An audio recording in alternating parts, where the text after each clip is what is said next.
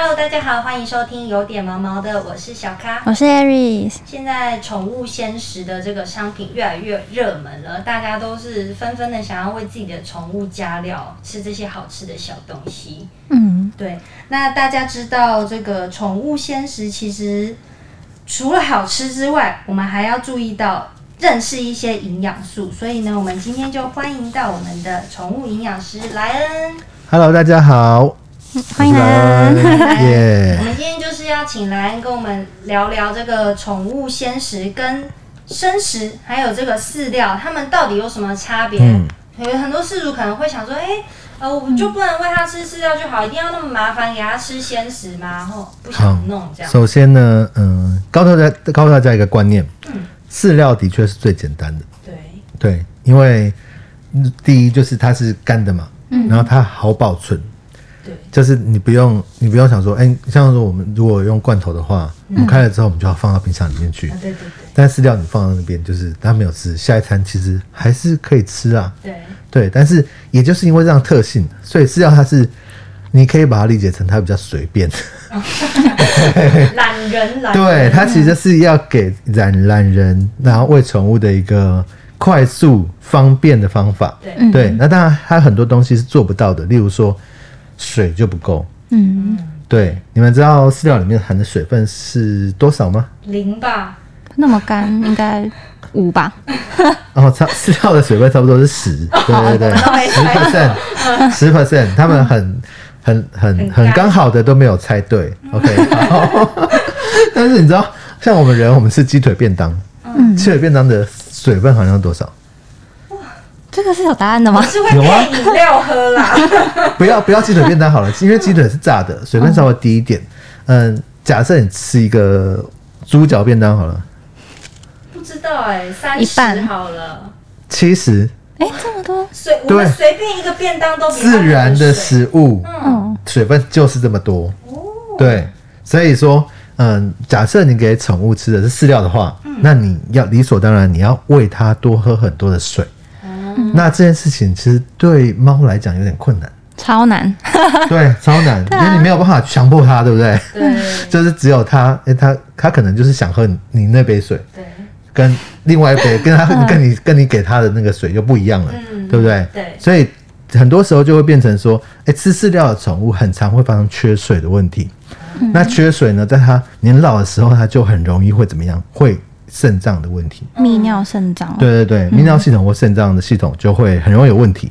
所以这个是饲料的一个缺点。嗯嗯，那再来呢，是我们在讲到饲料嗯，我们我还这饲料没讲完。饲料我们再讲一下多饲料的问题，就是之二，就是你其实不太知道那个原物料的来源是什么。嗯，因为它都已经磨磨碎了。对，因为饲料在制作的时候，假设你们有去工厂看过的话，你就会知道说，哎、它来它来的材料都是一包一包的粉末。嗯，那这个粉末其实有几种东西啦，第一种叫做蛋白质粉。蛋白质粉怎么来呢？就是从肉，萃取出来，哎、不是萃取，它其实就是把肉烘干之后，然后再把它磨碎，变成粉。对，但是你往往不知道说，哎、它到底是用什么样等级的肉去做的。嗯，或者说是有没有可能是哎、诶这些都是其他的加工呃食品加工类的不要的东西，然后嗯。再来做的。对，这个东西其实都很难去，应该怎么讲，很难追溯，然后我们很难去嗯验证、把关，对。这这个都非常困难。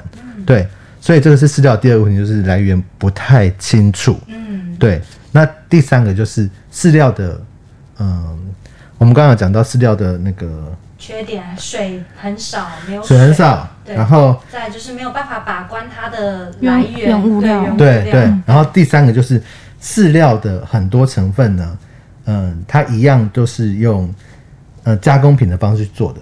例如说，例如说，我们都知道，呃，我们刚刚有讲饲料的成分是，呃，我们刚刚讲到蛋白质嘛，对，那其实还有一个很重要，叫做赋形剂。复形剂赋形剂，你们吃过药丸有有吗？药丸呢，其实你吃到吃进药丸的时候，它最主要成分其实不是那个药的成分。你吃进药丸的时候，最主要成分其实是面粉，真的假的？真的面粉就是赋予它那个形状的那个东西，它只是让它有一个形状。对对，要不然你会吃到的量非常的少，你就没有吃那种吃药丸的感觉，你也会，嗯、你可能也会就是也会也会怀疑自己吗？不是应应应该说是我们在吃药的时候，就是我们要知道说要有资讯这件事情非常重要，嗯。对，因为它可能会有一些心理的影响嘛。嗯然后再来就是说，通常化学化学的东西它不会量不会那么多，对，就假设我们药的时候，我们的药通常，嗯，这讲这可能有点复杂，但是，但是你要你要知道的是，其实你吃的那个药丸大部分的重量只是在于赋形剂，嗯，也就是面粉，嗯，或者说是你吃那个胶囊外面那层胶囊的所以那个，这个宠物的这个干饲料也是吃进去，它的赋形剂大多它大多数其实就是我们说的那个，嗯。像如果是有谷饲料的话，它可能是一些大麦啊、小麦啊；无谷饲料的话，可能是甜菜根或者是玉米，豆类吗或者是马铃薯。嗯嗯对，这些东西通常就是都是淀粉类的东西。嗯对，那其实淀粉就会吃太多，嗯，是以饲料来讲，就是这个淀粉的比例还可以接受，嗯只是说之后就是其实只有这样子的东西而已。嗯那它呃之后我们是，我们我们之前不呃刚刚不是有跟各位讲说有需要六大营养素，对。嗯。对不对？对。蛋白质、对，脂肪、碳水化合物，然后矿物质，矿物质、维生素跟水，水。对。不对？嗯。现在这个饲料里面基本上已经有蛋白质、碳水化合物，嗯，对不对？对，没有矿物质、维生素嘛，还有水，还有一点水啦，对不对？一点水。所以还缺什么？还缺脂肪脂肪。跟维生素跟矿物质，嗯对不对？这些东西呢，它会用喷的喷上去，嗯用添加的添上去这样子。对，它其实就是你看饲料就是挤成一颗一颗之后，嗯烘好之后，它要把它喷到上面去。它是一个，它是用混合物，然后喷到上面去。那根本就很少啊，呃，应该不是少不少的问题，就是基本上饲料的话，那个量都会够。哦，但是重点其实就是说，这些东西它中间有没有交互影响，你不知道。嗯，对，就像有一阵子很流行，我们说饲料里面一定要有有 omega 三的脂肪酸，哦，对，有没有听过？有因为你们都你有都有养过宠物嘛。嗯但是你知道吗？omega 三的脂肪酸非常不容易保存。嗯，就是我们人如果去买鱼油的话，那 店家都会跟我们讲说，哎、鱼油要放到冰箱里面哦。嗯，然后鱼油通常来就软胶囊嘛，为了就是不要让它接触空气。嗯，对。但是你想想看，饲料为什么有办法直接把鱼油加进去，然后放很久？嗯然后尤其你买很多饲料的时候，它可能国外进口的饲料，它还可能放在床床放在那个船上晒了很长的时间才过来台湾。对那这里面的东西会不会有什么影响？嗯我们不太知道。对，所以饲料缺点在这边。嗯，嗯，那好，我终于讲完饲料。对，所以因为就是饲料刚刚有这个莱恩刚刚有讲说，就是水的这个问题，然后你没有办法控管它的食材来源，然后再来就是有一些东有一些营养素它没有办法就是完完全的吃到，所以就是鲜食也才会开始盛行。那它的优点，饲料的优点就是方便。嗯，对对对。饲料优点方便，那嗯，我们接下来要讲罐头嘛，鲜食，哦，鲜食哦，还有干饲料鲜食。对对对。好，那鲜食的话，其实就很明显嘛，嗯。就是它的优点就是饲料的，它的缺点就是饲料的优点。嗯，对鲜食很麻烦，对，鲜食很好不好？就是，even 是你去买好的，嗯你在在在给它吃之前，你都要先从冷冻库拿下来，嗯然后解冻，要解冻多久？要解冻一天。对，对，就是你明天要吃的，你今天要先解冻。对，这个对很多人来讲，可能就就就就是一点麻烦了。嗯那更何况是我们这种自己做的，我们就会想说，哦，每一样食材都要管，对对，这很麻烦。对，但是鲜食的好处其实就是怎么样？其实就是你可以去管控那个食材的来源。对，对，你可以知道说，哦，我今天我今天的肉是买这个这一摊的，那我其实我下礼拜我可以去买不一样的，对那就怎么样？那就分散了风险。你不会总是让他吃同一个来源的食物，嗯那他的饮食也会比较有多样性。对，那再来就是他会活得比较开心吗，他会想说，哦，今天菜色又是不一样的，很好比。较多。对，因为饲料的话，可能就是就是很简单，即使你都给它他，对，即使你都会给他吃不同的牌子，嗯就是其实对他来讲还是一个单调的一个食物。嗯嗯嗯对对。，OK，然后还有这个鲜食的话，是不是也要注意？呃，如果他吃鲜食的话，这个牙齿啊，对对对鲜食还有个缺点哈，就是嗯，通常我们做鲜食的话，我们的嗯碳水化合物的部分的话，可能用可能用的是一些呃淀粉类的食材，例如说饭、马铃薯啊、番薯这些东西的时候，它很容易会卡在那个猫狗的牙齿的缝里面。嗯，对，因为要知道它毕竟天然的不是嗯、呃吃这些东西的，对它有可能原本是肉食性动物，所以牙齿的发育的状况呢，它还没有很，它还没有进化的很很完全，就是还没有还没有进化到可以适应这种食材。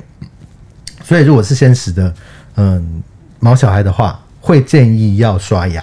嗯，对，才不会有一些食物残留。其实饲料也都要啦，嗯。对啦，然后只是鲜食跟饲料其实都有这样子的一个问题对，嗯，那刚才我也想提问一下，因为像假设我想要自己煮鲜食啊，可是我就比如说没有像兰兰这样有比较营养学方面的知识的话，但我会不知道比例啊，或者是很担心说我万一这样自己这样自自己研嗯研发菜单嘛，就自己煮，会不会少掉一些营养素是我不知道好，的？那其实这要？分成两个层面来讲，就是说哦，哎、假设你今天是要让他长期的吃鲜食，哦，对，那的确我就会比较建议你从头去学习所谓的宠物营养的知识，嗯，会比较好。嗯，对，那假设你只是哎、我一个礼拜可能让他吃一餐鲜食，那其实你参考网络上面的食谱就好了。哦，对，就是食程度上面不同，对。嗯但是假设你是真的要做长期的话，那长期的话，它其实就是很去很需要很重视说，哎、我我长期的吃这个东西会不会缺乏什么营养素？嗯对。那这个时候最好的方法其实就是，哎、直接上我的课 噔噔噔噔啊，噔对，夜配时间，好，对对对，来的啊课里面会教什么呢？嗯，我的课呢，基本上就是，嗯，这样讲好了，就是我们的课呢是几乎是世界上首创哦，就是因为我在比我在其他国家没有看过这样的资料，就是我把鲜食分成六种不一样的食材，跟我们讲的刚刚的跟那个六大营养素是不一样的。嗯，对，鲜食的六大，我们是用食材去分，就是我们把食材分成，嗯，所谓的纯肉，纯肉就是你在超市或者说是你在菜市场买得到的一整块的肉，嗯，对，那个肉可能就是单纯就是肉而已。那再来就是内脏，嗯，因为我们刚刚有讲说，哎，假设你没有内脏的话，可能会有一些维生素、矿物质是缺乏的，对，对，然后再来是蔬菜水果，我们算成一类。那另外，嗯、像是谷类、豆类，还有根茎类，我们也算是一类。嗯，那另外还有像是那个，呃，蛋，呃，高钙的食材，嗯，高钙自己独立一类，对，高钙自己独立一类，因为我们有提到过，嗯、宠物做宠物鲜食的时候，其实很容易会缺乏钙质。嗯，对，所以我们有高把高钙另外设成同一类，然后最后是脂肪。嗯，脂肪是指烹调用油的部分。嗯，对。那一旦你分成六大类食材呢，你就会很容易什么，就很容易制作，因为你就是会知道说，哎、我今天要做这宠物的食物，我就是要六种东西，我要先放拿起。哦，就很直觉，对不用在那边记哦，蛋白质什么有蛋白质，对你不用在那边算说，啊，这一餐的量是不是够的？哦对，我们教你的方法是说，你这六大类食材各放多少，哦，你就可以让它有取得一个比较营养的均均衡的营养。嗯嗯，对，所以这个是我嗯课程的核心的呃比较核心的东西。对，哦，就是那哦，不好意思，可以继续夜配吗可以啊，？OK，好，好，好好，那你可以在好学校上面找到我的课程。那这这个课程目前是只有嗯狗的，对。那在好学校上面叫做狗狗鲜食简单做，嗯，那你也可以搜寻营养师莱恩，我在很多地方也都有开呃所谓实体的课程。对，各位如果说真的想了解的话，因为它并不是我们在 podcast 里面就是讲个十几分钟就可以阐述完的东西，所以欢迎来上我的课哦。对，好，如果听众朋友们有兴趣的话，就是可以上网搜寻一下好学校，然后莱恩老师。但是呢，虽然就是去上你的课可以吸收到这些知识，但是我们的听众朋友也是很想知道这个宠物鲜食。如果第一次初学者要做的话，呃，他要从什么地方开始着手呢？好，首先呢，嗯，假设你是初学者的话，嗯，那最简单的一个方法就是你先去参考网络上面的食谱，食谱，对，因为网络上的食谱呢，通常通常它会计计算过那个营养素的比例，所以先从那边参考是比较好的。那再来就是说，哎、不要不要总是去看那个人家做好的那种食物是怎么样，因为假设你的宠物都没有都没有吃过的话，那你只有一个方法，就是把你的食物尽量的弄碎。